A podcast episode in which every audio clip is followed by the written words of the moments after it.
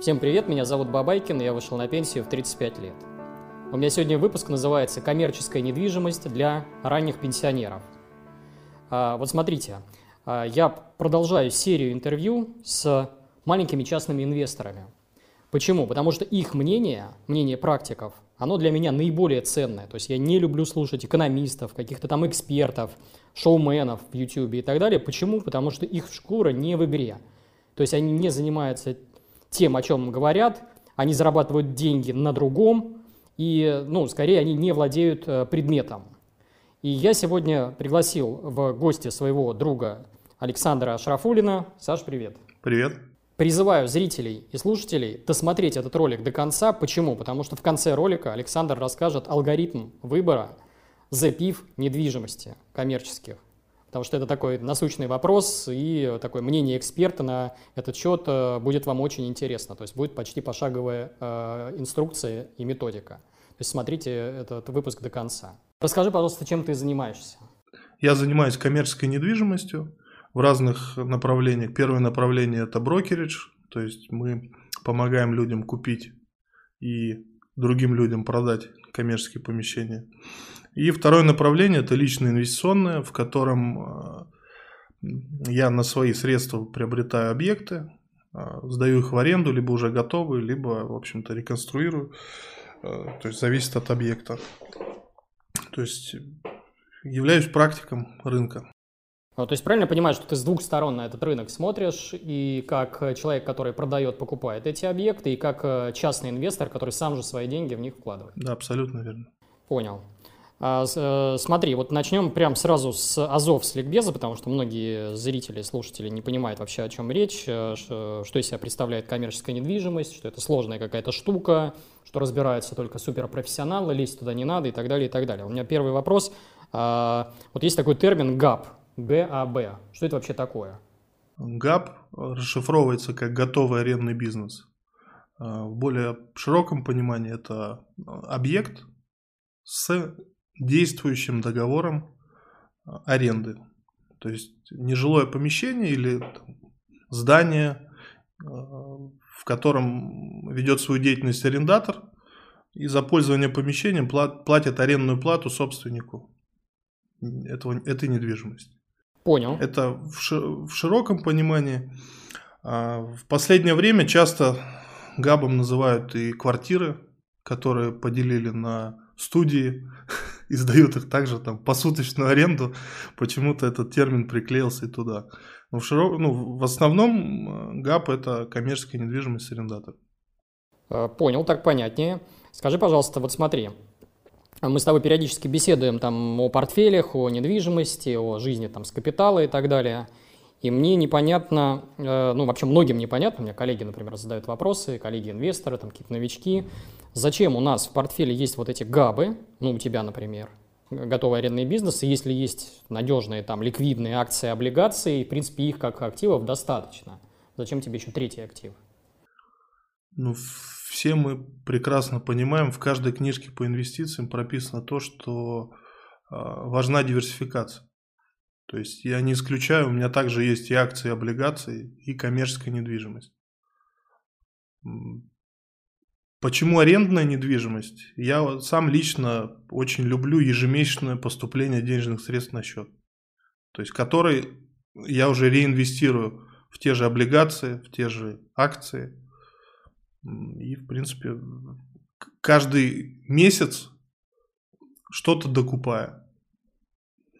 Ну, то есть, э, если каждый месяц, э, ну, мы знаем, да, что если каждый месяц, возвращаясь к фондовому рынку, а, ребалансировать свой портфель путем там, покупки того, что у тебя весит меньше твоего плана, то это тоже сильно увеличивает доходность вашего портфеля в долгосрочной перспективе. Ну и там, возвращаясь опять же к фондовому рынку, там наш общий учитель Олег считает, что там Газпром, его цена 600 рублей, почему бы мне не покупать от Газпром каждый месяц там на арендную плату? В том числе. Логично. А скажи, пожалуйста, у тебя сейчас габы в э, твоем вот личном семейном портфеле, они какую долю занимают? Сколько это в процентах? Сейчас это 29,5% от моего первого круга семьи стремлюсь к 35%. Ну вот пару дней назад оставил задаток на новый объект. Сейчас будет перекос в пользу нежилых помещений, ну, который выправится к середине следующего года, там, условно, 35 моих планов процентов. Ну, это мы еще с тобой поговорим. Да. У меня вопрос, смотри, следующий. А почему ты выбираешь именно коммерческую недвижимость, а не модные сейчас какие-нибудь однушки, студии вот под сдачу, нарезать, распилить, вот это вот все? Почему ты играешь именно вот, как людям кажется, во что-то сложное? А, ну, потому что, во-первых, это мой профиль, я в нем понимаю. Во-вторых, э, это рынок, в котором все-таки доходность они выше, как бы то ни было. И в-третьих, я считаю этот рынок недооцененным, потому что э, на сегодня метр коммерческой недвижимости на первом этаже стоит дешевле, чем метр в жилой недвижимости над этим первым этажом. А такое когда-то было вообще вот в истории? Э, ну, это относительно редко. Вставляешь, опять же, вопрос локации. То есть, если мы берем какие-то модные жилые комплексы в центре Москвы, там понятное дело, что там нежилые помещения стоят в разы дороже. А если мы берем базовые а, какие-то эконом-жилые массивы, так называемые муравейники, там, замкадом, то там метр нежилой стоит дешевле, чем метр жилой. Первую очередь, то есть, а, недооценка, б, понимание этого рынка. Хорошо, а почему, допустим, ты входишь именно в готовый арендный э, бизнес с арендатором уже, с контрактами и так далее, а не занимаешься стройкой, где вроде как доходности намечаются побольше, чем вот просто сдавать помещение?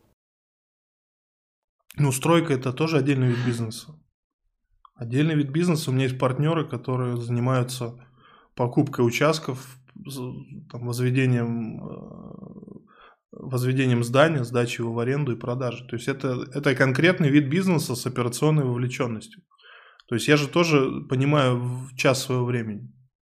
Соответственно, мой час времени, он тоже стоит, э, как я как инвестор и времени в том числе. То есть для меня выгодно приобрести помещение и там либо с арендатором как-то его улучшить, либо взять несданное, его сдать, как-то разделить и там, ну, то есть какой-то собрать концепцию на объекте. Mm-hmm. Эта доходность, э, в принципе, в моем случае от 15 годовых. Это лично мои объекты. То есть я их отслеживаю. 15 в аренде? В аренде. Обалдеть. Это мы сейчас тоже детали разберем.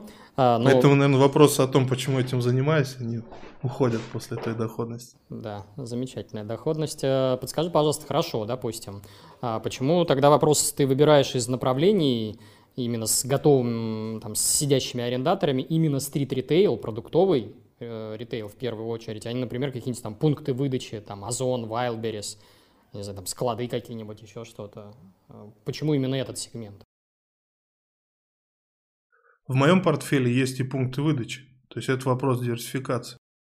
И вопрос объема денежных средств. Мы все понимаем, что торговые сети – это 380 квадратных метров и более. Пункты выдачи прекрасный арендатор. Единственная сейчас модная тенденция у компаний, которые выдают через эти пункты, в том, что они отдают э, функцию выдачи на индивидуального предпринимателя. То есть они уже уменьшают развитие за счет там просто аренды. Они говорят, э, ребята, вот возьмите в аренду помещение, и мы дадим вам возможность выдавать через него за там условные там 4-5% от оборота выдачи. То есть, опять же, это определенный бизнес. Там, где это можно сдать в аренду онлайн-ритейлеру, это выгодно, э, но это маленькие объекты. То есть, это разные сегменты. Есть 380 плюс, есть э, там 50-100. Это разные форматы. То есть тут э, онлайн выдача конкурирует, предположим, какими-то алкомаркетами. Они примерно в такие же локации, плюс чуть больше, они заходят. Поэтому вопрос э, ну, начальных вложений. Настало время для нативной интеграции. Не является персональной инвестиционной рекомендацией. Хотел бы представить краудлендинговую платформу JetLand. JetLand на своем сайте соединяет с одной стороны инвесторов, которые хотят получить доходность выше депозита и облигаций, с другой стороны растущий бизнес, которому нужны деньги для развития. Стать заемщиком на Gentland может только бизнес, который прошел жесткий отбор более чем по 100 риск-факторам. То есть компания делает акцент на качестве потенциальных заемщиков и на минимальном количестве дефолтов, что в свою очередь позволяет инвесторам рассчитывать на 15-20% годовых. Давайте разберемся, что будет, если кредитовать на платформе сомнительный бизнес. Во-первых, такие компании не смогут отвечать по своим обязательствам и будут уходить в дефолт. Во-вторых, большое количество таких дефолтов приведет к снижению доходности и, как следствие, к оттоку инвесторов. Именно поэтому компания взяла курс на жесткую оценку и качественный подбор заемщиков. Кроме того, Jetland находится в реестре Центрального банка, а деятельность краудлендинговых платформ с 2019 года регулируется 259 федеральным законом.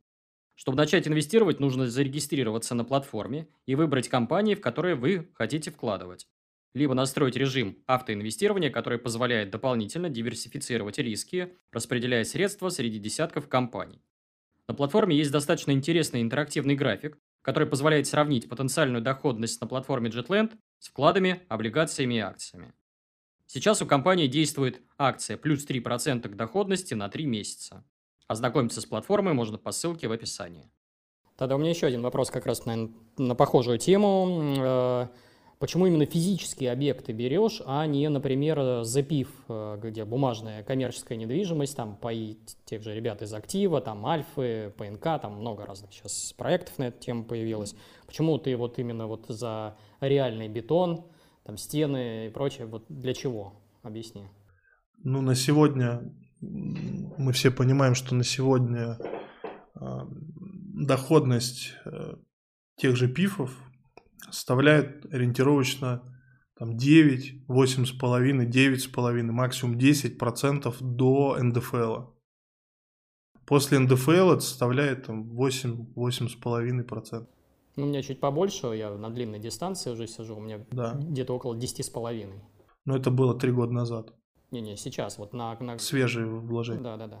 А, нет, в смысле тех объектов, в которых я сижу. Вот. вот. Да. да, то есть это вход был три года назад. Угу. То есть курсовая стоимость этого э, актива была ниже. Соответственно, по отношению к нему доходность стала выше. Также и люди, которые заходили в коммерческую недвижимость три года назад, имеют доходность рынка 14 годовых. Это раз. Два. В моем случае там, я плачу как ИП налоги, а это в, два раза ниже, чем НДФЛ, который платят э, владельцы э, ПИФов. Потом э, управляющая компания мне не нужна, потому что, как правило, у меня объекты с небольшим количеством арендаторов. То есть я не плачу комиссии за управление. Так, подожди, а как тоже тогда этим объектом управляет? Сама, сам арендатор, получается? Э, вовлеченность управления в моем случае это бумажное управление, так называемое, когда ты берешь, э, скачиваешь платежки и отправляешь их арендатору. То есть это управление занимает, там, не знаю, ну сколько, 40 минут в месяц, наверное. А там какую-нибудь проводку починить, кран, там еще что-то, вот это все. Вопрос э, наполнения договора аренды и вопрос ответственности. Соответственно, если это кран, э, что-то, ну, скорее всего, это вопрос арендатора, потому что он его там сломал. Это как мы прописываем грамотно или неграмотно договор аренды. То есть это получается в разы дешевле, чем я какую-нибудь однушку сдаю, потому что там, если кран у жителя моего аренда арендатора протек, то это я его должен там приехать, что-то поправить. В целом, да. Интересно. А, хорошо, тогда следующий вопрос, тоже такой вот с, э, немножко каверзный. Ты сам брокер. Да. А, ты продаешь, покупаешь эти объекты. Там комиссионные, они достаточно приличные, если исходить из стоимости одного там объекта, я не знаю, там 10, 20, 30 миллионов и так далее. Зачем тебе покупать свои габы, когда тебе выгоднее просто на комиссиях жить? Ну, за тем, что доходы от брокерской деятельности являются больше, чем расходы на жизнь, а эти средства их нужно дальше инвестировать. И всем, ну, вопрос цели и задач. То есть, э, готов ли человек заниматься работой всю жизнь? Кто-то готов, кто-то нет. Я ну, знаю, что и ваш блог нацелен на то, чтобы э, оптимизировать свой капитал таким образом, чтобы Э, быть меньше вовлечен, в, меньше вовлекаться в ежедневную рутину на работе. А в моем случае брокерш это рутина. То есть э, приятнее заниматься процессом от любви, нежели от надобности. Мне это нравится, но э, почему мне не иметь активы и не иметь возможность там, отдохнуть три месяца и не умереть с голоду? Логично. А, Поэтому, да, активы, да, фондовый рынок, да, недвижимость. А, что-то будет еще модное, там, интересное в плане недвижимости. Сейчас модно склады стали. Это тоже арендный бизнес, но там другие финансовые входные объемы. Все. Выше они, да, там? Да. В складах. А, я просто не в курсе, никогда даже не изучал эту тематику. Хорошо, тогда вот как раз на эту тему вопрос. А минимальный порог входа в физический объект? Вот если я захочу себе маленький там торговый центр, пятерочку какой-нибудь там, я не знаю, э, там Дикси, Магнитик, там, я не знаю, это вот что? Если мы говорим про торговую недвижимость, минимальный вход будет в районе 20 миллионов. Если мы говорим про, ну, имеют про продуктовую торговую недвижимость. Угу. Если мы говорим про аптеку маленькую в жилом комплексе, то там будет чек составлять там, от 9 до 15 в среднем миллионов рублей. В зависимости от площади, от локации, от аренды и так далее, от марки э, самой аптеки. А, то есть получается, смотри, логика такая, вот сейчас нас слушатели слушают, говорят, у меня нет этих 20 миллионов, что, что это такое вообще, у меня там на счету, я не знаю, там миллион рублей, еще вот излишек появился еще там 300-400 тысяч, то им в этом случае как раз, наверное, запив удобнее. Да, абсолютно верно. То есть это такой инструмент для, э, как сказать, начинающих инвесторов, у которых маленький капитал. Да, абсолютно верно. Запив – это инструмент маленького инвестора, и запив это инструмент большого инвестора. А почему? Ну-ка, объясни. Я считаю, что ну, при росте капитала в том числе важна широкая диверсификация. То есть в моем понимании, в моей концепции, то есть есть ну, стартовый капитал какой-то, так называемый, в инвестициях, а, который мы должны диверсифицировать, но не так широко, чтобы ну, не размыть, так сказать, свою доходность. Когда у тебя средний капитал, ты э, имеешь возможность купить 1, 2, 3 также объекта э, ну, физических. Также диверсифицируясь. И когда у тебя уже капитал выше среднего и большой капитал, так называемый, то есть каждый поймет по-своему, а, там необходимо иметь и физические объекты, несколько, там условно три, и а, пая разных фондов. Тем самым ты как бы делаешь более широкую диверсификацию своего капитала. Ну я да, я тоже сейчас к этому подхожу, что просто надо покупать все, что доходное, красивое, ликвидное, если есть возможность, чтобы не купить. Да, логично. В моем понимании, что один актив в, ну, не должен быть выше 10% от твоего капитала. Неважно, от того, какой это актив. Будь то там коммерческая недвижимость и так далее, это запрещено. А, слушай, а вот можно на эту тему поговорить? Ты как-то мне в, э, в личной переписке скидывал свою пропорцию вот активов своего семейного капитала. Можешь озвучить эти цифры и, и почему именно так у тебя именно? Там сколько там, я не знаю, 20% в акциях там, или 50% в акциях, там, сколько в бетоне и так далее? Эм, это, это, эта пропорция, она у меня постоянно меняется, потому Понятно. что происходит разница курсовой стоимости, что-то купил, что-то продал чаще купил. В моем понимании, что наш э, русский рынок, то есть наши русские бизнесы, они должны быть до 25% от капитала. То есть это фондовый рынок, это доли в бизнесах, mm я не знаю, как бы там, либо венчур какой-то наш, mm либо в своем основном деле. А, дальше в 35-40% это в доходной недвижимости, опять же, зависит от э, любви, сферы. То есть прекрасные люди занимаются там этими делениями, да, там сдаю в долгосрок, тоже как, как бы это является доходом.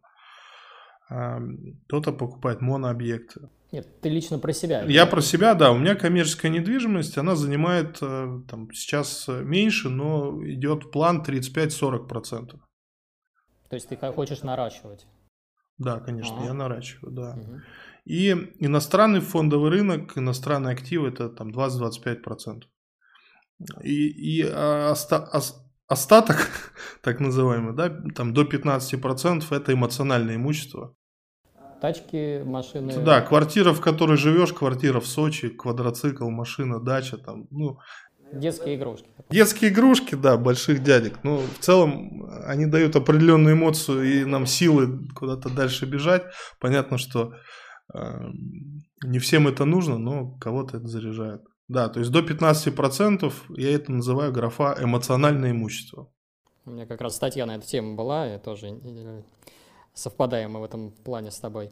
А, э, смотри, вопрос у меня такой. Я когда первый раз столкнулся с этим рынком, я не понимал, кто в здравом уме такие сладкие объекты с такими доходностями, там, как ты называл, я не знаю, 15%, 13%, 14%, кто их продает-то вообще, если такой шоколад? Зачем? Где-то подвох есть. А, ну как, продают, э, возвращаясь, да, к, там, прошлым, э, к прошлому, наверное, общению, когда мы общались там в прошлом интервью, а, Все-таки сладкие объекты продают те, кто меняет их на более сладкие. А, есть еще где-то там за 25-30 и более, или это уже в биткоин понесли деньги? Не, ну если мы смотрим на рынок коммерческой недвижимости, видим объект условно там с э, доходностью 10% годовых, что продается с рынка, то э, высока вероятность, что человек, э, там, человеку досталось, достался этот объект, он его приобрел за там, 16 доходность или за 14 доходность. Просто за счет роста цены объектов, он просто его продает, выходит, берет за собой курсовую стоимость. То есть разницу между покупкой... И находит объект, опять находит, 15. Да, да, да, это тоже определенно. Но это опять же, это операционная деятельность. То есть это бизнес, которым нужно заниматься. А кто еще может продавать? Это всякие наследники там еще что-то распил? Наследники меньше, наверное. Наверное, ну не наверное, а продают те, кто возвращают деньги обратно в свой бизнес. Потому что в какой-то момент э, была необходимость там, забрать, когда-то вернуть. Да, то есть э, ну, смотрят, где доходность выше на их капитал. Угу. Может быть, в какой-то момент людям выгоднее обратно вернуть деньги в свой бизнес. Это не совсем правильно, но у каждого свое видение этого процесса. Угу. Ну и там, наверное, есть формат, не наверное, есть формат, э, в котором все-таки есть проблемные объекты, которые продают. Это мы сейчас еще поговорим. Да, там, где есть э, нюансы, и там, где люди выбегают из горящей бани, продавая ее на Авито. Вопрос. Э, ну, недвижимость – это локация, как известно. Как ты ее выбираешь? Вот я, не знаю, сталкиваюсь, например, даже с, на сайте там вот этих запив, смотрю на объекты, я не понимаю, Москва не Москва, Подмосковье не Подмосковье, регионы не регионы, какой район, то есть вообще непонятно, как подходить здесь к, ну, новичку, непонятно к выбору локации для объекта. Вот как, как ты выбираешь для себя, на что ты смотришь? Я смотрю на покупательскую способность радиуса. Что это такое? То есть есть объект, сколько вокруг живет человек, сколько домохозяйств, есть ли проезжающие, заезжающие, пешеходные трафики, автомобильные трафики. А как это замерять? Ну, вокруг живущих, наверное, ну, за, ну, посчитать проще. То есть есть дома, есть примерно средний расчет, что там домохозяйство 2,5 человека, да, то есть в котором э, живут, можно посчитать количество человек. А радиус какой ты сказал? Я, я смотрю от километра. Угу, в среднем так. около километра. Прям в штуках пальчики загибаешь, там вот дом 1, дом 2, дом 3, дом 4 и считаешь примерно количество вот на этот радиус. Если это детальный анализ, то да, считаем количество домов, количество подъездов, количество этажей. Но это определенный так называемый uh, due diligence. Вот. Дальше э, смотрю по локации, чего нету, в первую очередь. Ну, то есть это нужно для того, чтобы если объект готовый, чтобы понять заменяемость. Если у этого арендатора здесь не получится, мы говорим не про торговую, мы говорим, например, про не знаю, аптеку. Если их в локации 4 штуки в этом километре, то, скорее всего, э, из них ну, там, минимум двум из четырех тяжело. Вот. И смотрю, насколько тяжело именно рассматриваемому объекту. И после этого уже пытаюсь понять план Б и С. То есть, если аптеке станет плохо, и мы вместе сядем и поймем, что ей плохо, то тогда на что его можно будет поменять. Свято место пусто не бывает. Москва, если мы говорим про Москву, там ближайшее Подмосковье, это такой сосуд, который всегда будет наполнен. То есть, ну, в моей практике мало объектов, которые там стоят не сданы. А хорошо, а Москва и регионы из этого что выбирать? Ты, ты вообще вот сам в какую сторону склоняешься? Ну, если брать регионы, то это только торговая продуктовая история. Почему? Потому что, ну, то есть, если мы уже, ну, понятно, что все кушают. Раз. Два, в регионы онлайн заходит медленно и или не заходит. Ну, тоже понятно. Потому что распред-центры какие-то, да, вот эти складские помещения невыгодно делать. То есть там люди привыкли физически ходить в магазины. То есть торговые помещения в регионах. Если мы идем в Москву, то там стоимость торгового помещения, она составляет там, э, там более миллиона долларов от если мы говорим про Москву и там ближайшее Подмосковье. Соответственно, если мы смотрим Москву, а для диверсификации можно и Москву, и регионы, то мы смотрим в сторону пункта выдачи заказов, аптек и там кто еще на сегодняшний день имеет возможность вести свою деятельность. Интересно. Э, хорошо, тогда а, а какие есть риски? Вот ты, например, смотришь на карту и видишь, ага, здесь вот что-то опасное. Э, то есть на что можно, нужно смотреть с точки зрения локации, какие могут быть риски, э, ну, то есть вот на что чаще всего люди, на какие грабли напарываются, как с точки зрения локации, так и чего-то еще. Если мы берем, а, рассматриваем готовый, ну, сданный в аренду объект, то мы можем, ну, просто базовая рекомендация – это встретиться и поговорить с арендатором. Просто это, ну, ты минуешь сразу там, половину рисков. Просто поговорить, как у вас здесь идет деятельность. Так они же все говорят, ой, плохо, ой, так себе. То есть никогда такого, чтобы все хорошо, прекрасно, никто же так не скажет. Ну, наоборот, обычно говорят, ну, два вида ответов. Либо все нормально, все хорошо, до свидания, либо, ой, все плохо, дайте нам скидку. Ну, в этом случае нужно там глубже узнавать. Обычно а, я разговариваю с непосредственно вот э, людям, с людьми на, на месте. То есть это не надо говорить с там, владельцем бизнеса или там с э, менеджментом по развитию, да, там сетевой компании или там, да, с, эксплуати... с, ну, с э, руководством. Базово поговорить с продавцом. Как у вас здесь выручка? Как вы, ну, сколько в день вы продаете в среднем? А как они будут на это отвечать? Скажут, мальчик, вы кто? Или дядя, вы кто? Э, э, это вопрос коммуникации. Ну, то есть, как, как поговорить?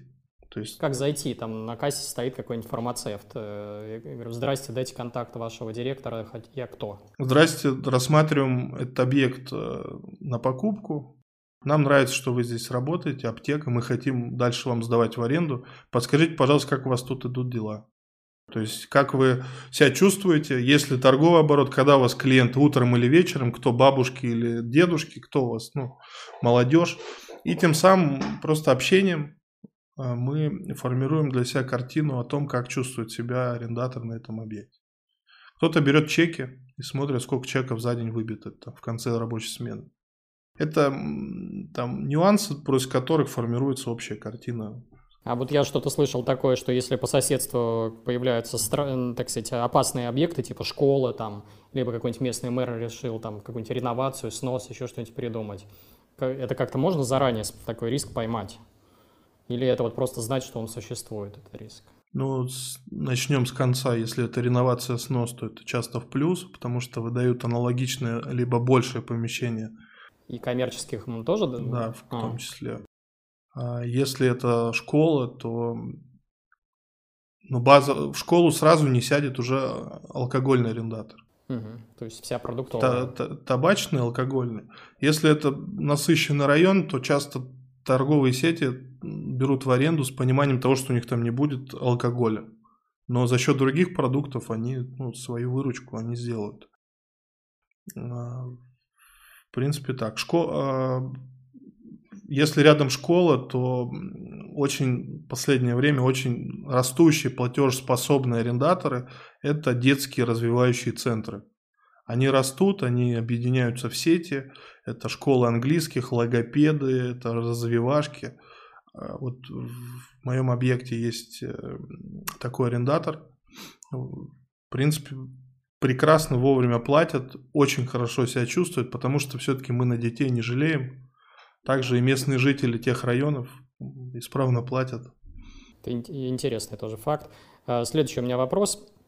А, как из всего этого выходить? Вот физический объект, я его купил где-нибудь там, я не знаю, в условном Воронеже, и тот решил, дека я продам ну, по разным причинам. Сколько мне по времени, вот э, если я сейчас вышел бы на рынок, вот в текущих реалиях и, например, там, я не знаю, в марте 2020 года, сколько бы я по времени это продавал? Месяцы, годы, недели? Все зависит от цены. То есть и от, если мы продаем сданный в аренду объект, мы считаем от, ну, от окупаемости. Если мы продаем не сданный объект, по какой-то причине. Не знаю, купили у застройщика в Воронеже. У меня тоже есть такие клиенты, которые я сам я куплю. А, конечно же, он, ну, после выдачи он его хочет продать. Тут зависит от цены метра. То есть скорость реализации зависит от, в первую очередь, ожиданий собственника. То есть, если я хочу продать объект в Москве там условно там с 9% э, годовых с сетевым арендатором, то этот объект у меня заберут за там 2-3-4 недели. Если я сказал, нет, э, он пусть э, на депозитах хранят, а я буду плюс 1% к депозиту продавать свой объект, то я могу его продавать там полгода, год, или пока не снижу цену до реальной.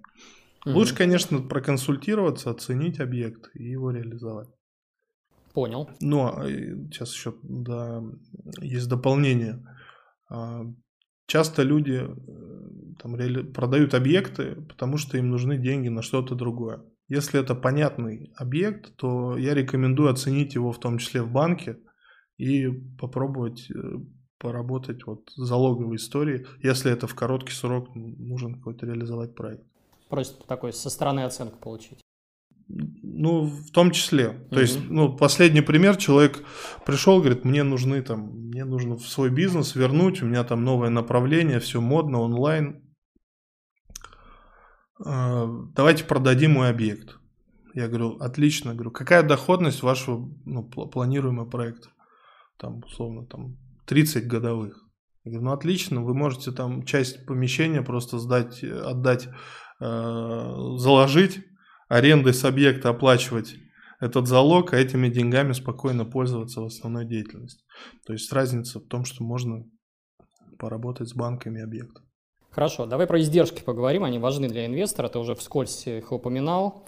Э, комиссия за вход во все это хозяйство, то есть сколько брокер себе возьмет, сколько на налоги, ну налоги ты уже сказал, это либо 6, либо 13, я так понимаю.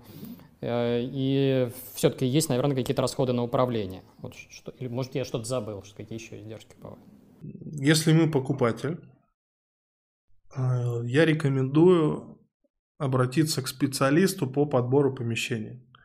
А, специалист не просто, который даст подборку и скажет, вот 10 объектов выбери, а специалист, который с тобой за ручку пойдет по, все, по этой сделке.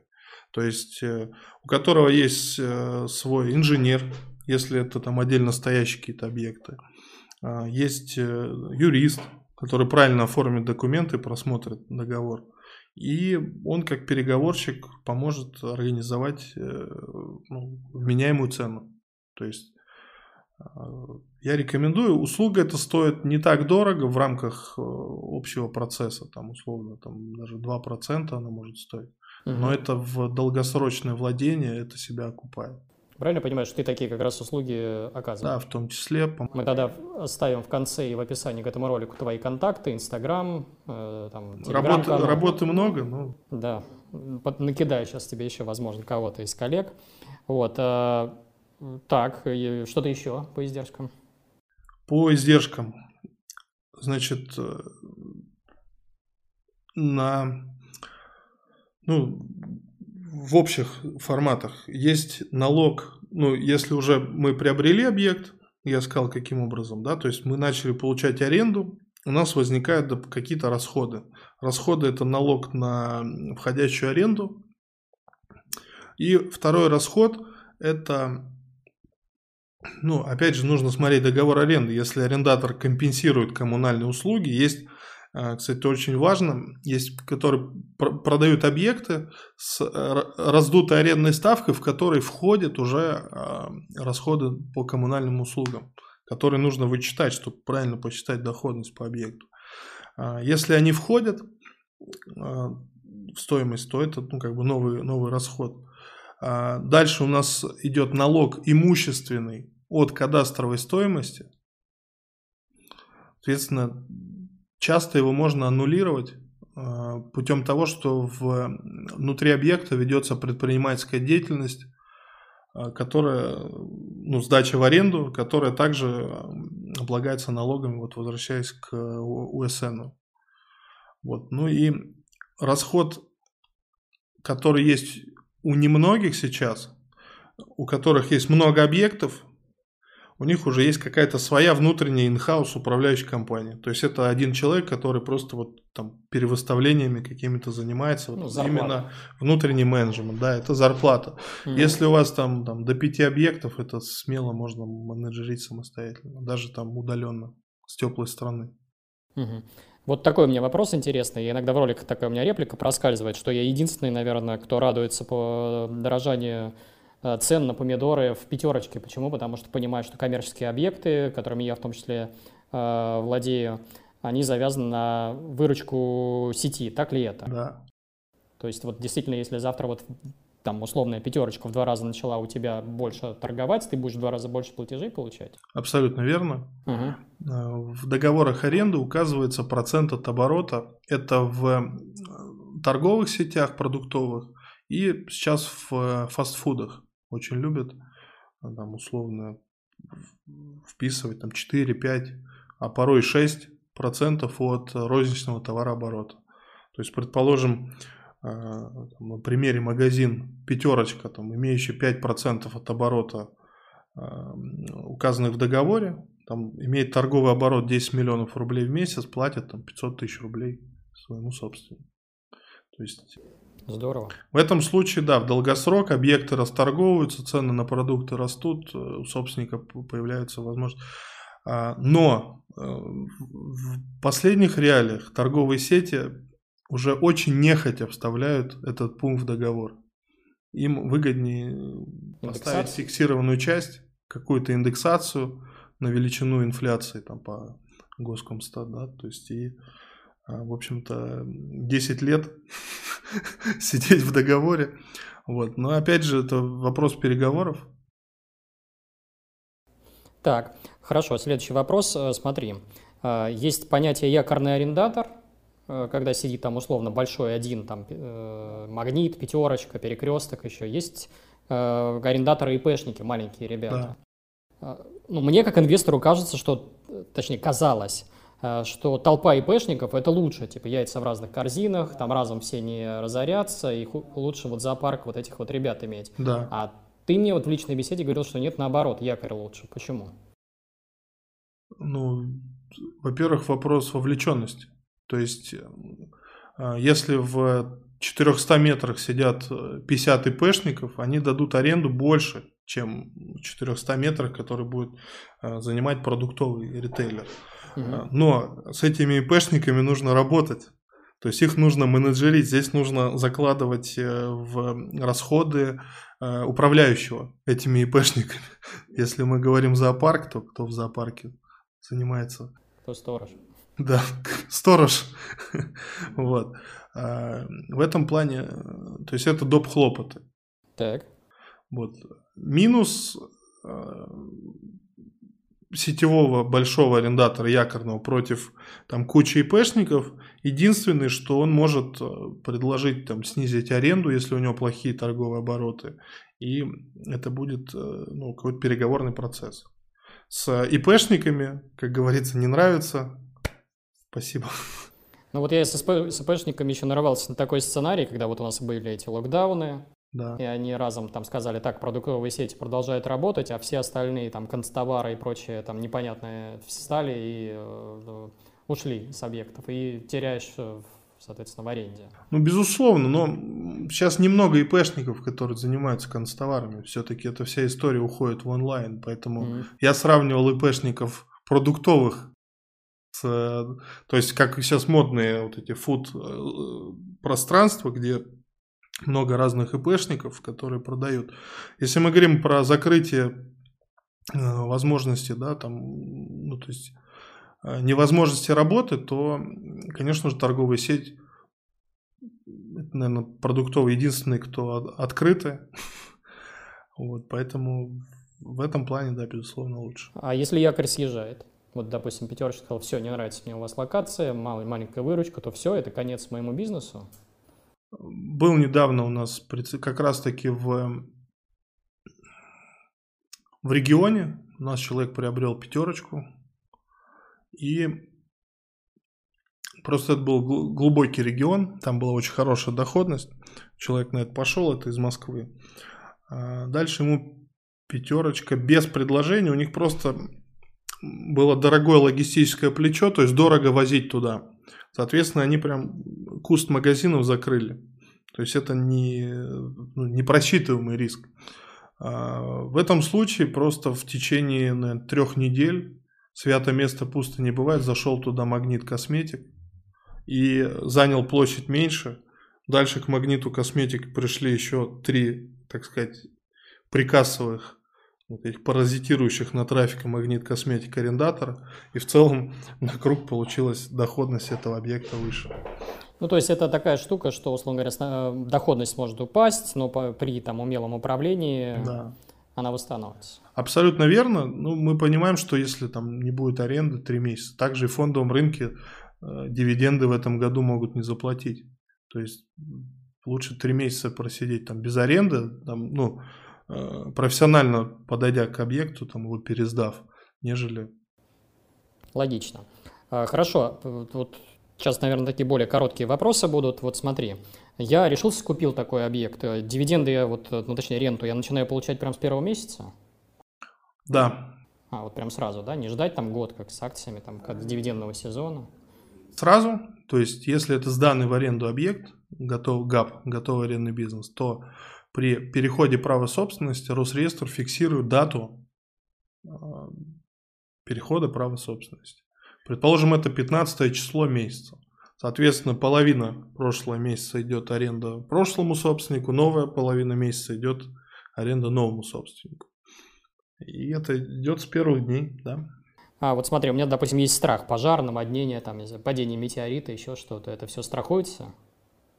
Это, э, а, страхуется, Б, если это, опять же, возвращаясь, сетевой арендатор, то эту ответственность часто несет он внутри, внутри своего внутри арендуемого помещения. Пожар прописан в договоре? Пожарную, то есть у них они сами монтируют пожарную сигнализацию, сами вводят ее в эксплуатацию, ставят на контроль, заключают договор с пожарником, да. Вопрос э, если это вас сильно беспокоит, то это стоит в рамках страховки там не так дорого. Понял. А, подскажи, пожалуйста, такой у меня вопрос. А почему сети сами такие объекты для себя не покупают? Ну, там пятерочки, магниты. Потому что доходность их бизнеса выше, чем доходность собственника.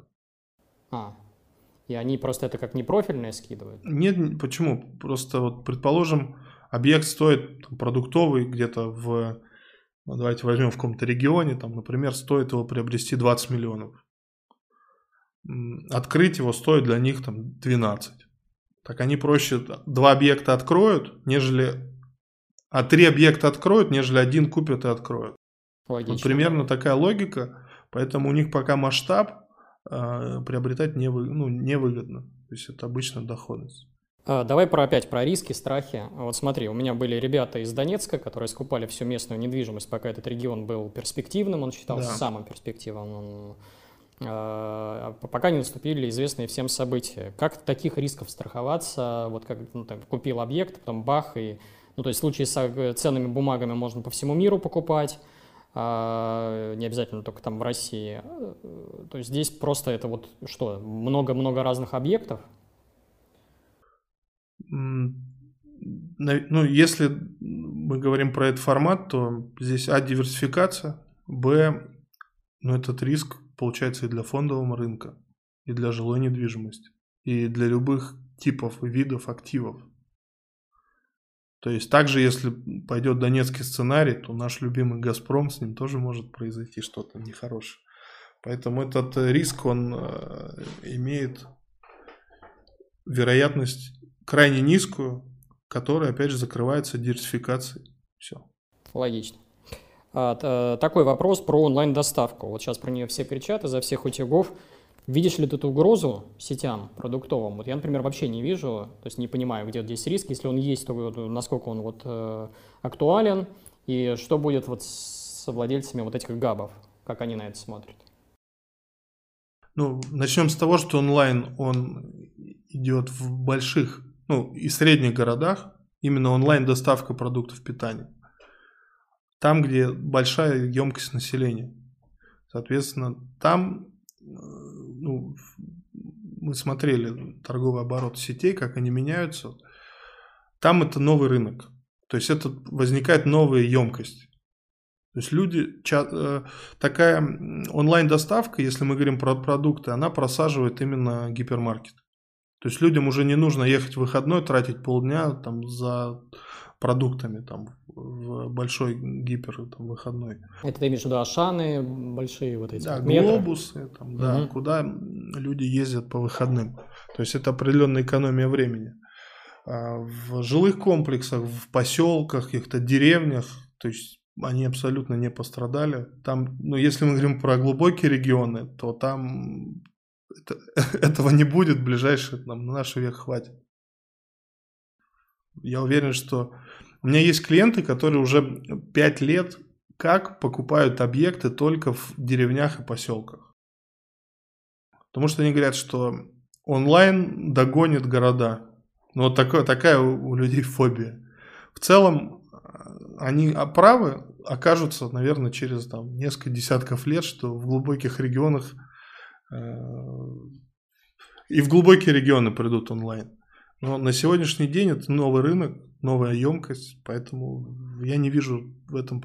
А, сильно онлайн погубил вещевой рынок, сильно онлайн погубил всякие констовары. То есть вот весь этот формат, он ушел в онлайн и проще это все заказать. А если говорить про продукты, это новый рынок, который просто добавил товарооборот этим сетям. Кто первый успел, тот и забрал. Очень интересное мнение. А, такой у меня вопрос. Я не понимаю ценообразования вот физических объектов, вообще объектов коммерческой недвижимости. То есть то ли растет цена, то ли не растет. Ты говоришь, она зависит от окупаемости. Правильно я понимаю, что это всегда окупаемость, она вот на уровне, там вот люди держатся там на какую-то круглую цифру, я не знаю, там 9%, 10%, и вот цена вокруг этой вот окупаемости, там либо по годам, либо в процентам, она вот, вот какая-то такая.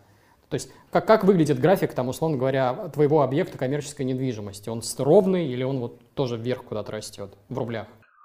Ну, при, если говорить, ответить на последний вопрос, при индексации платежей рынок, э, объект дорожает, если мы смотрим от окупаемости.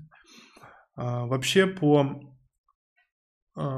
То есть оценка объекта идет либо по окупаемости, ну, доходности окупаемости, либо по цене квадратного метра.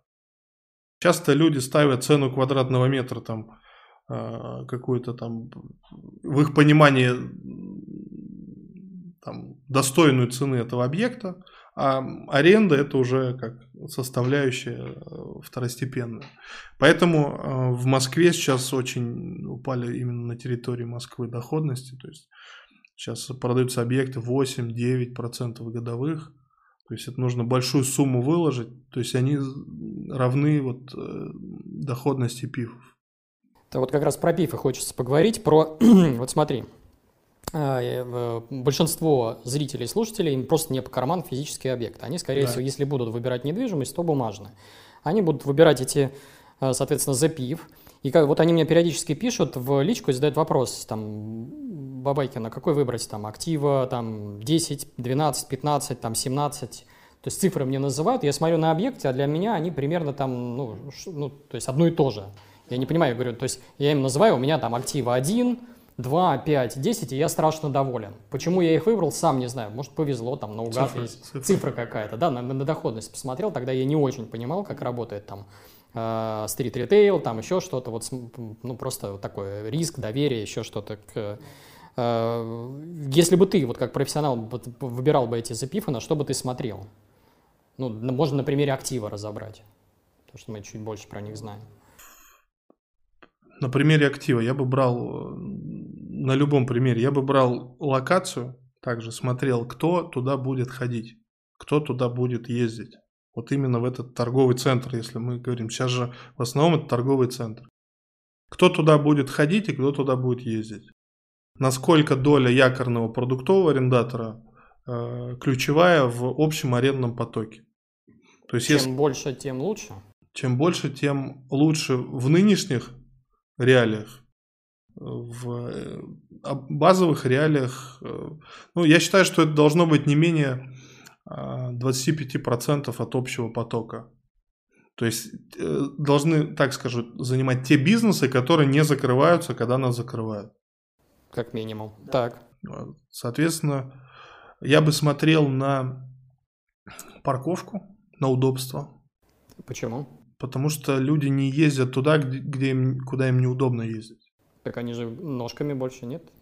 В основном. Опять же, зависит, если это торговый центр, туда ездят на машине. То есть это вся семья, они собрались, они туда поехали, чтобы закрыть несколько, так сказать, вопросов своих там выходной день. Так. А, дальше я бы смотрел на наличие арендаторов, которых как раз-таки очень сильно поджимает онлайн.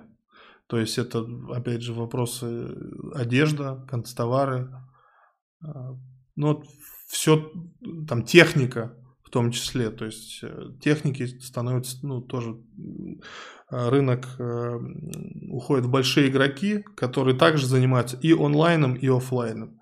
Если то есть мал, малые бизнесы в рынке техники, одежды, они начинают, соответственно, падать. То есть много торговых центров, где этот тип бизнеса занимает 40-50% от общего оборота торгового центра. То есть долгосрочную перспективу это, этот процент он будет падать, и тогда управляющей компании этого ПИФа ну, и этого торгового центра нужно будет придумать, чем заменять э, эти виды бизнесов. Подскажи, пожалуйста, может ли, можно ли по презентациям на сайте понять какие-то риски для вот конкретного объекта? Вот возьмем, опять же, там, я тебе перед э, записью э, программы скидывал два объекта актива, это этот Кингисепп и, да. и второй это ТЦ Филия. Я не понимаю, то есть я смотрю, цифры хорошие, то, то есть арендаторы, как ты говоришь, хорошие, все вот все идеально с точки зрения того, что они расписали. Как-то могу ли я какой-то инсайт получить там или консультацию или еще что-то, вот где я могу получить вот эту вот дополнительную информацию или сам ее нарыть про то, что вот здесь что-то не то? Ну, мы задаем вопрос. Ищем в презентации ответ на вопрос, откуда, кто клиент этого, этого, этой локации, так. кто клиент этих бизнесов, откуда они идут и куда они приходят, то есть как это связано с трафиком, либо они туда специально приезжают всей семьей. А, дальше это доли ну, про что я уже говорил, э, бизнесов да, в общем э, пироге арендной платы. Дальше смотреть на расходы управляющей компании. То есть, как правило, э, я смотрю, что сейчас это гораздо больше, чем 10%, 15% порой доходит, до 20% управления. Здесь тоже нужно повнимательнее смотреть. И по возможности если продавец дает доступ к этому, а, посмотреть, как этот объект недвижимости появился.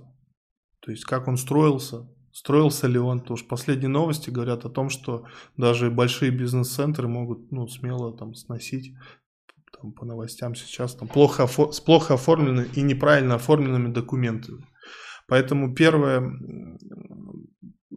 запросить документы, второе посмотреть на наполнение этого э, ну, торгового центра. Вот чтобы я рекомендовал первично. Дальше мы уже смотрим доходность сегодняшнюю.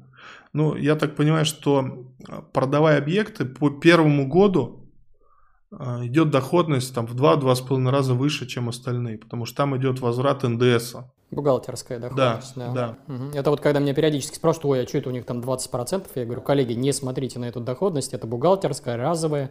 В следующие годы будет там 10%, 11% в лучшем случае. Но если была отличная ликвидность, то после первого года можно было бы продать эти, эти лоты и зайти в новый объект, который ждет, это же бухгалтерская доходность. Это опять живой, э, живой профиль инвестора, повторюсь. А, Саш, наверное, тогда будем сегодня закругляться. Ты сегодня огромный там массив э, информации озвучил, то есть это надо переваривать еще, переслушивать этот выпуск. Обязательно смотрите, потому что это просто кладезь информации. Большое тебе спасибо. Спасибо большое. А, коллеги, значит, я еще раз в комментариях оставлю контакты Александра его Инстаграм, э, Телеграм-канал, ну, то есть все-все, можете туда писать, э, обращаться, если какие-то вопросы будут, э, Саша открыт для общения. Это все, что я хотел сказать на сегодня. Призываю зрителей и слушателей подписываться на мой YouTube-канал. Почему? Потому что это мне помогает пробить алгоритмы YouTube так, чтобы мои идеи и мысли доходили до большего числа людей. Еще у меня есть Telegram, в котором я выкладываю контент, которого никогда не будет в YouTube. Тоже обязательно подписывайтесь, ссылка на ваших экранах. Кроме того, у меня есть Инстаграм, в нем я выкладываю картинки о жизни с капитала, жизни на пенсии. Это достаточно забавный формат. Таких инстаграмов э, в русскоязычном сегменте ну, практически нет. Тоже подписывайтесь обязательно. Еще у меня есть две книги. Одна из них называется «На пенсию в 35», вторая «Fuck you money». В книгах я попытался обобщить весь свой опыт, рассказал все, что знаю. Читаются они достаточно легко, проглатываются за один вечер. Написано простым языком. А, ну, соответственно, скачивайте, стоит копейки, 176 рублей, лежат в магазине Литрес, есть формат в аудио. Ну и подкаст для тех, кому э, сложно смотреть меня глазами, кому не нравится мой видеоряд, пожалуйста, я выкладываю mp3 эм дорожку в Яндекс Музыке. Если у вас iPhone, можете слушать в Apple подкастах, если Android, то Google подкасты. Э, ну и, соответственно, слушайте меня в очередях, в пробках, на тренировках, по дороге на работу, домой, обратно везде, где только можно. Всем пока, э, с вами был Бабайкин.